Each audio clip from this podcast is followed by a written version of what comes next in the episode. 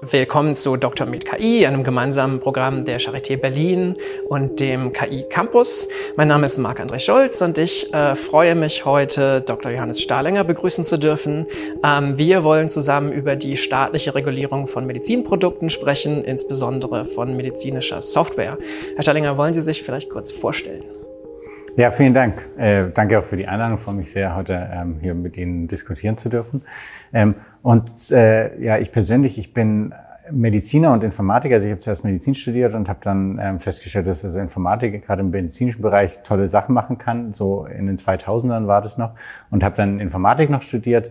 War dann sehr lange im wissenschaftlichen Bereich, so im Bereich ähm, biomedizinisches Datenmanagement, biomedizinische Datenanalyse. Zuletzt auch an der Charité und habe dann beschlossen, mich selbstständig zu machen und habe jetzt eine Firma, die genau diese Dinge macht. Also biomedizinische Datenanalyse, Datenmanagement, Bau von Informationssystemen und eben begleitend dazu, weil es in dem Bereich natürlich ein ganz wesentlicher Aspekt ist, auch regulatorische Beratung. Also wie baut man datenorientierte Software und macht daraus nachher auch ein Medizinprodukt. Okay, ähm, unter Regulierung von so Medizinprodukten durch den Staat ähm, stelle ich mir vor, dass der Staat irgendwo in die Wirtschaft eingreift und den Unternehmen vorschreibt, wie sie ihre Produkte zu entwickeln haben oder zu testen oder zu betreuen. Warum ist denn das überhaupt nötig? Warum machen das die Unternehmen denn nicht selbst und kümmern sich selbst darum, dass ihre Produkte sicher sind? Hm, ich behaupte mal, ich unterstelle den meisten Unternehmen jetzt einfach mal, dass sie das von sich aus eigentlich wollen und auch machen wollen. Das ist ja eigentlich auch ein unternehmerischer Anspruch. Man will eine Software oder auch ein anderes Medizinprodukt herstellen, das schlussendlich dem Kunden auch genügt, also das den Kunden auch glücklich macht. Ähm, und dazu gehört natürlich auch die Gewährleistung einer gewissen Sicherheit, einerseits des Nutzers, also des medizinischen Nutzers und aber vor allem auch des Patienten. Ähm, jetzt ist es aber in der Vergangenheit halt immer wieder dazu gekommen, dass sagen wir, Beispiele entstanden sind, wo trotz dieser Sorgfalt, dieser im Unternehmen selbst ähm, etablierten Sorgfalt, es zu Problemen gekommen ist, also wo Patienten schlussendlich zu Schaden gekommen sind und daraus schlussendlich über die Zeit die Regulierung auch entsprechend erweitert bzw. verfeinert worden, um wirklich auch sicherzustellen, dass in dem Moment, wo ein, wo ein Produkt von sich selber sagt, ich kann in einem medizinischen Kontext ähm, am Patienten sicher verwendet werden, dass auch überprüft worden ist, dass das so ist. Und dafür brauchen wir die Regulierung. Schlussendlich, ich sage immer, ähm, man sollte die Regulierung auch nicht als Feind sehen, sondern eigentlich die umarmen, weil viele dieser Regulierungsanforderungen auch so beschrieben sind, dass die fast wie so ein Kochrezept sind, ähm, anhand dessen man auch seinen eigenen Entwicklungsprozess und dann seine eigenen Prüfprozesse orientieren kann, um dann am Ende zu einem Produkt zu kommen, wo man sagen, wo man auch guten Gewissens sagen kann, alles klar, das kannst du jetzt verwenden. Okay, haben Sie denn ähm, Beispiele dafür, wo in der Vergangenheit bei Medizinprodukten mal so richtig was schiefgegangen ist, wo man sich gewünscht hätte, da hätte man ordentlich vorher reguliert, hatte man aber nicht? Na, so ein klassisches Beispiel ähm, ist ein, eine, eine Berechnungsautomatik für eine Strahlendosis bei ähm, onkologischen Patienten aus den USA, wo schlussendlich die der, der zugrunde liegende Software, die diese Berechnung vorgenommen hat, offensichtlich einen Fehler hatte und dann bei relativ vielen Patienten eine erhöhte Strahlendosis ähm, benutzt hat was natürlich also ganz furchtbar ist, weil es dazu zu ausgesprochen unerwünschten Nebenwirkungen kommen kann. Und da, das war zum Beispiel ein Beispiel, wo dann auch die Regulierung dann nochmal verschärft wurde, um dem zu begegnen. Andere Beispiele sind auch vielleicht sogar noch drastischer, dass ähm, elektrische Bauteile nicht gegen Überspannung gesichert waren und dann ähm, Elektroden, die zum Beispiel auf Säuglingen angebracht waren, ähm, zu Verbrennungen geführt haben, weil da ein zu hoher Stromfluss war und solche Dinge. Und das sind also das sind also Beispiele, wo ganz klar wird aus meiner Sicht, dass es also, dass die Regulierung, also und was heißt Regulierung? Regulierung heißt klare Definition von Anforderungen, die so ein Produkt erfüllen muss und auch an Anforderungen an den Entwicklungsprozess so eines Produktes und an die Dokumentation dieses Entwicklungsprozesses. Das ist wichtig, ist solche Anforderungen zu haben, die dann auch prüfbar sind also von einer benannten Stelle ist es ja bei uns, dass also die, diese Dokumentation auch und das Produkt geprüft werden, um sicherzustellen, dass diese Anforderungen auch erfüllt sind, bevor das Produkt dann zum Patienten geht. Und das ist, also eigentlich ist es eine gute Sache. Ne? Auch wenn da natürlich, auch wenn das eine Hürde darstellt in vielerlei Hinsicht, um dann mal so schnell eine Innovation irgendwie rauszubringen. Sind denn die Probleme, die mit Medizinprodukten oder mit medizinischer Software auftreten, alle sehr ähnlich? Oder ist das extrem heterogen? Also man könnte ja sich Szenarien ausdecken bis zum Hacking äh, von irgendwelchen Herzschrittmachern. Ich würde mal sagen, die Probleme, die bei Hardware auftreten können, sind alle verhältnismäßig ähnlich. Bei Software wird es ein bisschen differenzierter, weil Software schlussendlich auch noch so ein bisschen breiter ist. Einerseits in, in der Art und Weise, wie Dinge programmiert werden und auf der anderen Seite aber auch in der Art und Weise oder beziehungsweise in der Anzahl und Ausprägung der Funktionen, die so eine Software haben kann. Dadurch wird es da so ein bisschen breiter. Das, dadurch die regulatorische Prüfung ist da schlussendlich dann auch eine andere.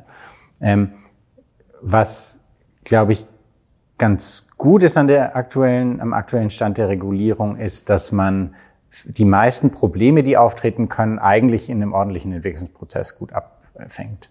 Ne?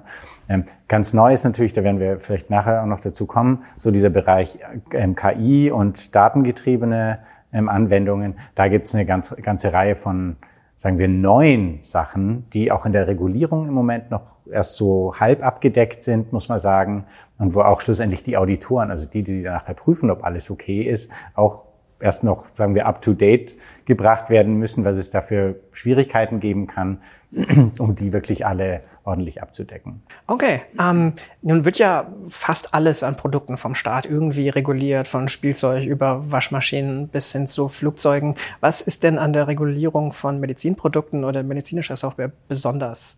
Die Medizinprodukte sind deswegen so ähm, streng reguliert, weil deren sagen wir, deren Impact auf das Wohlergehen, auf die Sicherheit des Einzelnen in einem medizinischen Behandlungskontext eben so direkt ist. Ne? Also es gibt ja wenige ähm, Produkte, also wenn man sich eine Waschmaschine vorstellt, da kann sicher auch was schiefgehen. Ne? Aber dass die jetzt durch eine sagen wir, einen kleinen Fehler in der Produktion direkt zu einer dauerhaften Gesundheitsschädigung des Nutzers führt oder zum Tod des Nutzers führt, gibt's in meinem Kopf sind jetzt gerade Bilder von Waschmaschinen, die ganz verrückte Dinge tun.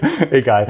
Ähm, ist also weniger, deutlich weniger ähm, wahrscheinlich als bei einem Medizinprodukt, das ja unter Umständen eben direkt am Patienten wirkt und eben auch in einer Situation, und auch, ähm, sagen wir, in Situationen, wo unter Umständen die physische Grenze des Körpers schon durchdrungen ist, zum Beispiel in einem OP-Kontext. Ne?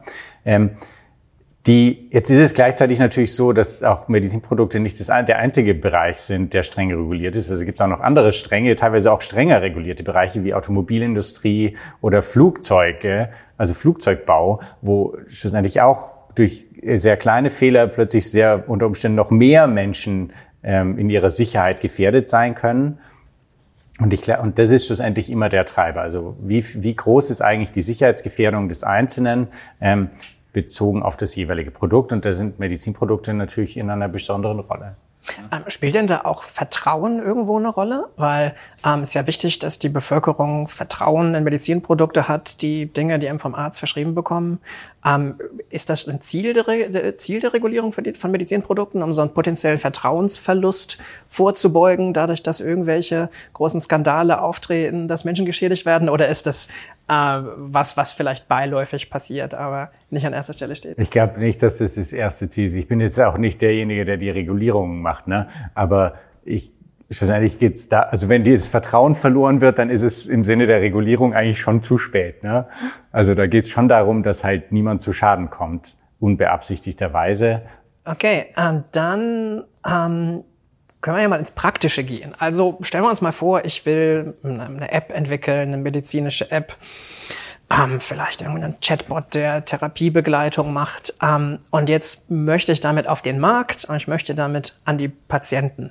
Was muss ich denn da machen? Worauf muss ich denn da achten? Wie sieht der Prozess aus? Was für Hürden oder Kriterien äh, muss ich überspringen und überwinden?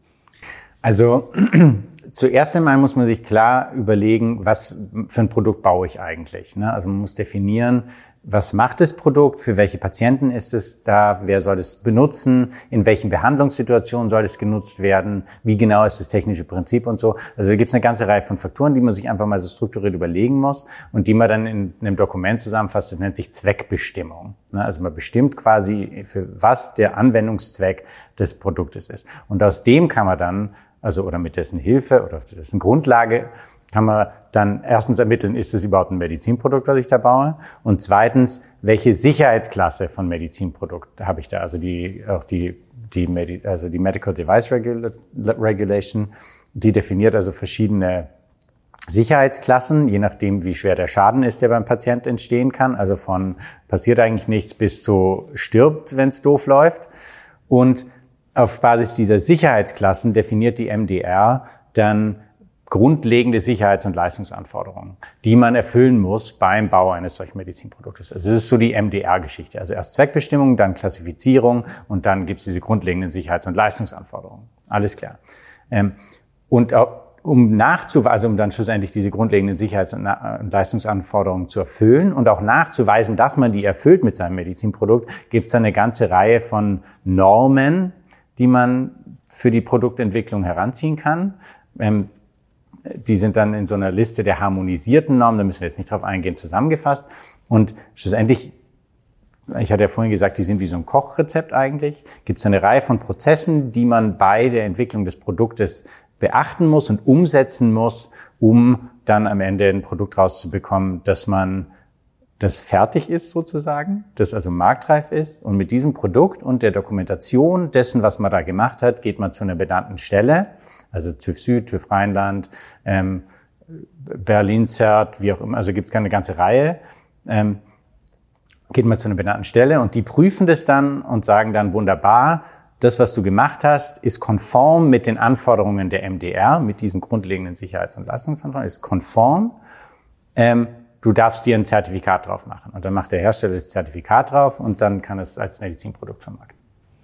Ähm, muss ich dann noch weitere Dinge beachten? Also wenn ich eine ganz einfache App, einen normalen Chatbot äh, in den App Store bringe, dann muss ich mich ja weiter um die Software nicht mehr kümmern. Muss ich mich jetzt bei meiner medizinischen Chatbot-App noch um, weiß ich nicht, besondere Risiken, Nebenwirkungen, Qualitätsmanagement, äh, Nachbereitung kümmern oder ist das egal? Ähm, es ist also nicht so, dass man das Produkt einfach in den Markt bringt, sondern man muss natürlich, also wenn das im Markt ist, die sogenannte Post-Market Surveillance machen, zum Beispiel als einen Prozess, der ständig überwacht, gibt es irgendwelche Auffälligkeiten mit dem Produkt, sind da Vorkommnisse gewesen, ähm, was berichten die Kunden, also wenn man so ein Support-Telefon, sage ich mal, hat und die Leute rufen an und irgendwas äh, funktioniert nicht oder es ist irgendwas passiert oder die Leute verstehen was nicht. Das muss alles in, also aufgezeichnet werden, muss auch bewertet werden bezüglich eines potenziellen Sicherheitsrisikos und muss dann unter Umständen auch zu einer Änderung in der Software wieder führen, um das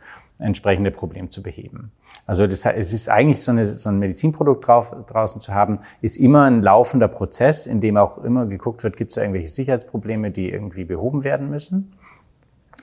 Und weil Sie es gerade angesprochen haben, ähm, Qualitätsmanagementsystem. Schlussendlich hat eine Medizinproduktefirma, also ein Medizinproduktehersteller, hat intern einen ganz genau definierten Qualitätsmanagementprozess auch, der auch wieder eine Norm folgt. Wir werden es mit der Norm, der eine Norm folgt und der diese ganzen Abläufe koordiniert. Also die ganzen einzelnen Prozesse während der Entwicklung, aber auch den, den ähm, Post-Market Surveillance Prozess und so weiter. Und wie ist das mit Geld? Also ich kann mir vorstellen, dass ja eventuell irgendwelche Haftungsfragen aufkommen und am Ende verklagt mich jemand wegen meiner App, weil, weiß ich nicht, äh, ein Patient zu Schaden gekommen ist. Muss ich auch Geld zurücklegen oder gibt es da irgendwelche rechtlichen Implikationen so? Also schlussendlich kann bei jedem Produkt, das Sie haben, jemand nachher kommen und sagen, hier, das hat aber, ähm, das, also du hast, ich bin zu Schaden gekommen, ich verklag dich jetzt. Ne? Jetzt ist es aber tatsächlich natürlich so, dass wenn Sie, dass Sie dabei eigentlich gerade im Medizinproduktbereich durch die Regulatorik auch unterstützt werden, weil Sie ja lückenlos dokumentieren müssen eigentlich, dass Sie alles nach absolutem State of the Art Best Practices gemacht haben, dass sie also eine Risikoanalyse gemacht haben dass sie und, und pipapo eigentlich alles berücksichtigt haben. Und dann schaut nochmal jemand extern drauf und sagt ihnen, ja wunderbar, passt so Das heißt, wenn sie dann irgendwie rauskommen, ähm, dann, äh, dann ist das Einzige, was ihnen passieren kann, dass sie da geschummelt haben. Ne? Mhm. Also da gab es ja jetzt diesen Fall vor gar nicht allzu langer Zeit, dass diese Silikonbrustimplantate-Hersteller, die mangelhaftes Silikon verwendet haben und wo die Implantate dann aufgeplatzt sind und das natürlich katastrophale Folgen, also von halt nochmal operieren über Infektionen und so weiter bei den betroffenen Patientinnen äh, ausgelöst hat. Und die haben schlussendlich halt geschummelt. Ne? Also da war auch von der benannten Stelle, die haben ja nicht reingeschrieben, wir verwenden hier minderwertiges Silikon in ihre Dokumentation, sondern die haben natürlich ein anderes Silikon verwendet, als sie eigentlich dokumentiert hatten. Deswegen konnte die benannte Stelle das, oder hat die das offensichtlich auch nicht entdeckt. Und äh, dann, ähm, dann kommt halt zu Problemen. Und da ist natürlich schon so, dass man als Hersteller dann in der Verantwortung ist. Ne? Aber wenn man alles gerecht macht und dann auch eben beweisen kann oder belegen kann, dass man eigentlich nach menschlichem Ermessen alles getan hat, dann ist es, ohne mich da jetzt aus dem Fenster lehnen zu wollen. Ne? Also da bin ich sicher jetzt für die Regressansprüche bei Medizinprodukten bin ich nicht der Experte, aber am Ende des Tages hilft Ihnen die Regulatorik, das auch ähm, da auch gut durchzukommen. Aber das ist ja spannend. Das heißt ja, dass die äh, Regulierung nicht nur eine Hürde und einfach nur anstrengend ist, sondern sowohl auf der einen Seite ein Kochrezept äh, zum selber machen, aber auf der anderen Seite schon auch eine rechtliche Absicherung, dass wenn man diese Regeln befolgt, man sich einigermaßen sicher sein kann, dass niemand mit irgendwelchen äh, anderen weiteren Haftungsansprüchen an einen herantritt, weil man im Rahmen des rechtlichen Rahmens alles richtig gemacht hat. Verstehe ich das richtig? Genau. Also okay. würde ich jetzt mal sagen, wie gesagt, ohne da jetzt der ausgewiesene Regressanspruchsexperte zu sein. Also da müsste man vielleicht nochmal mit einem Anwalt in dem Bereich ich äh, sprechen, da bin ich, nee, aber im, am Ende des Tages ähm, haben Sie eigentlich alles getan, um das Ding sicher ja, zu machen. Sie sind ja keine, keine Rechtsberatung. Genau, das stimmt. ähm, aber wo wir, wo wir gerade ähm, bei, bei unserer App und den, äh, den Einzelbestandteilen davon sind, ähm, gibt es denn noch irgendwelche Hürden, die sagen wir mal so systematisch manchen medizinischen Anwendungen entgegenstehen. Also zum Beispiel erinnere ich mich, dass es lange ein Fernbehandlungsverbot gab, also dass so bestimmte Telemedizinverfahren gar nicht zur Debatte standen und da hätte man die schönste App entwickeln können, aber das war einfach nicht erlaubt. Ähm, ist das noch ein Problem oder hat sich das über die Zeit schon aufgelöst? Also bei manchen Sachen ist es natürlich nur ein Problem. Also gerade wenn es so im Bereich Daten-KI geht, da ist es im Moment nicht möglich, einfach ein Produkt zu bauen, das man dann in den Markt bringt, wo ein KI-Modell drin ist und das wird dann zum Beispiel in einem klinischen Setting ähm, also produktiv gesetzt und nutzt dann die Daten aus dem klinischen Setting, um kontinuierlich irgendwie zu lernen und sich also durchaus auch vielleicht mit Performance-Messungen und Vergleich und so weiter und Überwachung und so. Also das geht im Moment noch nicht. Also obwohl es ja eigentlich eine spannende Stärke auch von KI ist, dass sie eigentlich sich kontinuierlich weiterentwickeln kann und unter Umständen dann auch standortbezogene Merkmale mit einbeziehen kann, die in so einem allgemeinen Produkt gar nicht dabei wären. Ähm, das ist im Moment nicht möglich. Da gibt es durchaus Bestrebungen von regulatorischer Seite auch, ja, teilweise auch von regulatorischer Seite, nicht nur von Herstellerseite, aber auch von regulatorischer Seite, da so ein, ähm, da so sozusagen eine Tür zu öffnen. Aber im Moment ist es noch nicht ähm, machbar. Okay. Dann noch eine letzte Frage, die mir zu meiner potenziellen App eingefallen ist. Woran erkenne ich denn überhaupt, dass meine App jetzt ein Medizinprodukt ist? Also im besten Fall könnte ich ja einfach sagen, ich gebe die so an den, an den Play Store, an den App Store und fertig bin ich. Ähm, warum ist diese Unterscheidung für mich überhaupt relevant? Will ich, dass meine App Medizinprodukt ist? Will ich es nicht? Kann ich mich da gar nicht entscheiden, sondern es wird von außen entschieden? Ähm ja, ist eine gute Frage. Also ist auch eine wichtige Frage. Schlussendlich die Entscheidung, ob eine App ein Medizinprodukt ist, trifft am Ende der Hersteller. Und zwar trifft er die Entscheidung insofern, also wir hatten ja schon die Zweckbestimmung genannt, als dieses Dokument, wo genau beschrieben ist, wofür dieses Produkt dann auch da ist und was es machen soll. Wenn Sie in die Zweckbestimmung reinschreiben, dass das ein medizinisches Produkt ist, das in einem medizinischen Diagnostik- oder Behandlungskontext oder Monitoring-Kontext verwendet wird, ähm, für eine bestimmte Gruppe von Patienten und so. Wenn Sie es also beschreiben wie ein Medizinprodukt und damit sagen, es ist ein Medizinprodukt, dann ist es ein Medizinprodukt und dann müssen Sie sich entsprechend darum kümmern. Sie können aber genauso gut sagen, es ist, das hat zwar eine Funktion, die durchaus einen medizinischen Charakter hat, aber das ist kein Medizinprodukt und darf nicht in einem solchen medizinischen Kontext verwendet werden. Zum Beispiel als Beispiel ähm, die EKG-Funktion meiner Smartwatch, die äh, die kann ich verwenden, da kann ich auch verschiedene Dinge sehen, aber die darf jetzt ein Arzt nicht verwenden, um daraus eine Diagnostik zu machen, weil es dafür halt nicht vorgesehen ist. Und weil der Hersteller halt sagt, okay, das ist kein Medizinprodukt.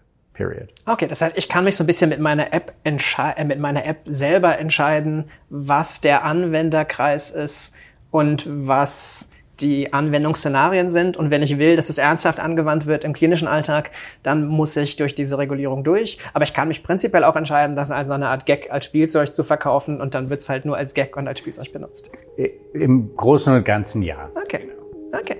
In der nächsten Folge. Sind denn die staatlichen Regeln, die heute angewandt werden, aktuell oder ist es ein Problem und ein Hemmnis, dass sie eigentlich noch aus dem letzten Jahrhundert sind und nicht schnell genug und richtig angepasst wurden an den Stand der Technik.